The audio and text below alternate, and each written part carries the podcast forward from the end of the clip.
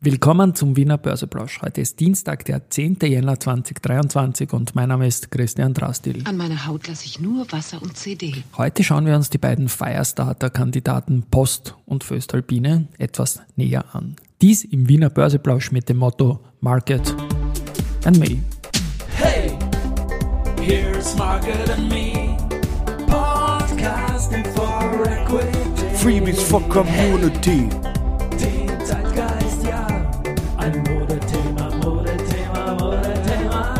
Ja, die Börse als Modethema und die Jänner-Folgen des Wiener Börseplausch sind präsentiert von Wiener Berger und der Rosinger Group.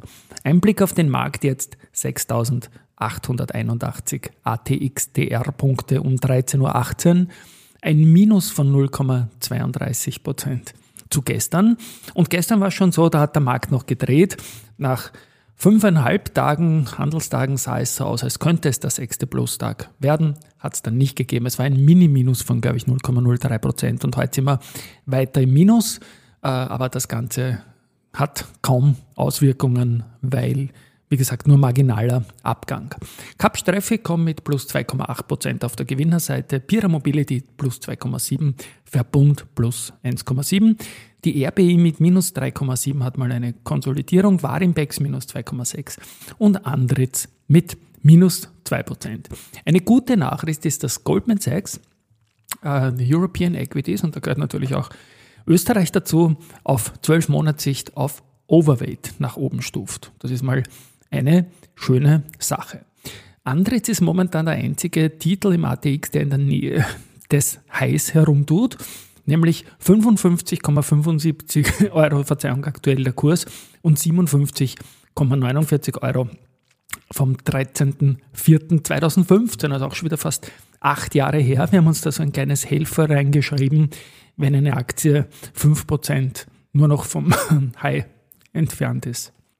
Spannend ist auch die Geschichte bei Polytech. Die sind jetzt mal über den Moving Average 100 gegangen und zwar nach 323 Tagen darunter. Unter dem MA 200 sind sie immer noch, aber das sollte auch in den nächsten Tagen gelingen. Ja, Im Hintergrund baut sich der Firestarter von Prodigy auf. Und wir haben ja gesagt, wir schauen zu Jahresbeginn, welcher Titel am längsten ohne Unterbrechung im Plus bleibt. Jetzt haben wir den siebten Handelstag, also sechs Handelstage hinter uns. Und aus dem ATX Prime sind noch zwei Titel an allen sechs Tagen im Plus gewesen. Es sind dies die österreichische Post und die Föstalpine.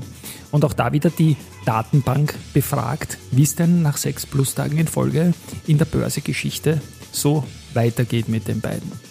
Gut, die Post hat in der Vergangenheit in 38% aller Fälle, wenn es vorher sechs Tage nach oben gegangen ist, ist sie weiter nach oben gegangen. In 62% nach unten. Das Sample dazu ist 29 Vorfälle. Also 29 Mal in der Börsegeschichte der Post hat schon sechs Plus-Tage in Folge gegeben. Die aktuelle Serie ist ein Plus von 11,73% heuer. Föstalpine hat nicht 29, sondern 58, also genauso doppelt so viel Erfahrung mit sechs Tagen im Plus, ist aber auch schon deutlich länger an der Wiener Börse gelistet. In der Vergangenheit hat sie in 41% dieser Fälle dann am siebten Tag ein weiteres Plus geschafft und in 55% ist es nach unten gegangen. Aktuell ist die Aktie der Föstalpine 10,33% im Plus seit Jahresbeginn. Heute Vormittag ist die Föstalpine leicht im Minus und bei der österreichischen Post verhält sich das Ganze so, dass die Aktie im Plus ist. Also momentan ist die Post ein bisschen der Favorit auf den Gewinn der Firestarter-Wertung. Und wenn man jetzt schaut, sechs Handelstage vorbei und da ist es so, dass fünfmal in Folge die, nicht in Folge, aber fünfmal von sechs Tagen die Lenzing vorne war, unglaublich. Und einmal die österreichische Post äh, ist für die Firestarter-Wertung nicht wich wichtig, aber sechs Tage und fünf davon Lenzing. Ich kann mich nicht erinnern, dass wir mal so eine prägnante Situation gehabt haben. Lenzing heute leicht im Minus. Gut, ich blende den Firestarter wieder weg. Und gratuliere auch noch der Isabel Klaus von Sinkers. Die war ja im Börse People Podcast zu Gast und hat gesagt, ja, sie kann sich durchaus auch ein Börselisting mit Sinkers vorstellen. Das ist ein österreichisches Unternehmen, eine, wie sie sagt, Findmaschine unter den Suchmaschinen und werde den Podcast auch noch verlinken.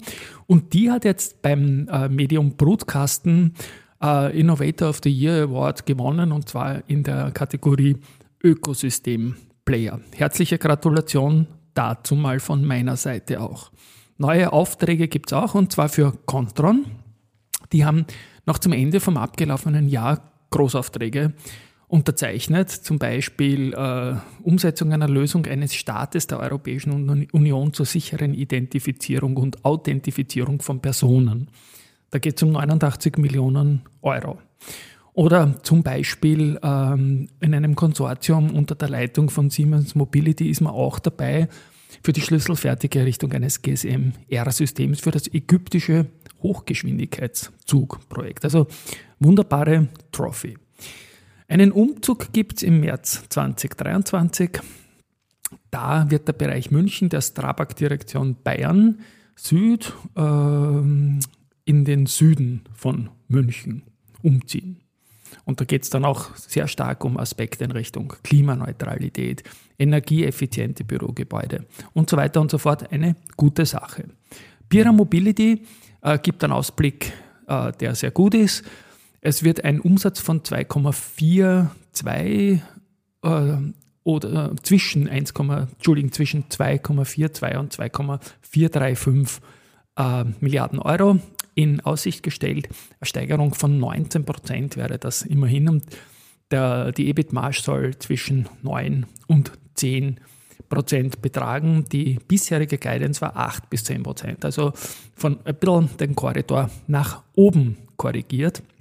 Mit 375.612 verkauften Motorrädern ähm, im Geschäftsjahr 2022 waren es nicht nur um 43.000 mehr als ein Jahr davor, sondern auch das zwölfte Rekordjahr in Folge.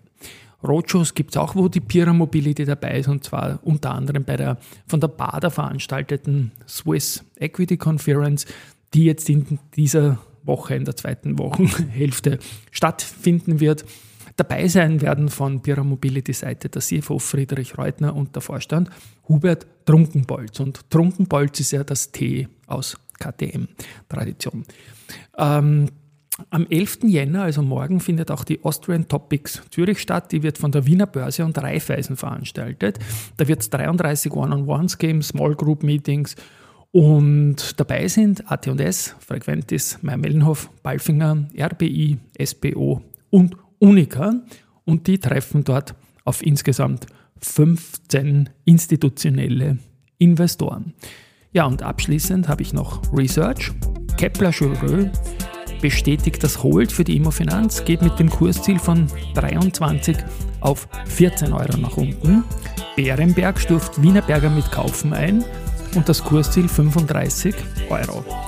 Goldman, von denen haben wir schon gehört, dass die ganz Europa mögen, bestätigen die OMV mit neutral und geben den Kursziel dabei nach unten und zwar von 65 auf 60 Euro. So, das war's für heute. Morgen wird vielleicht wieder ein bisschen schweizlastig, wenn ich da so viel Zürich lese. Tschüss und Baba.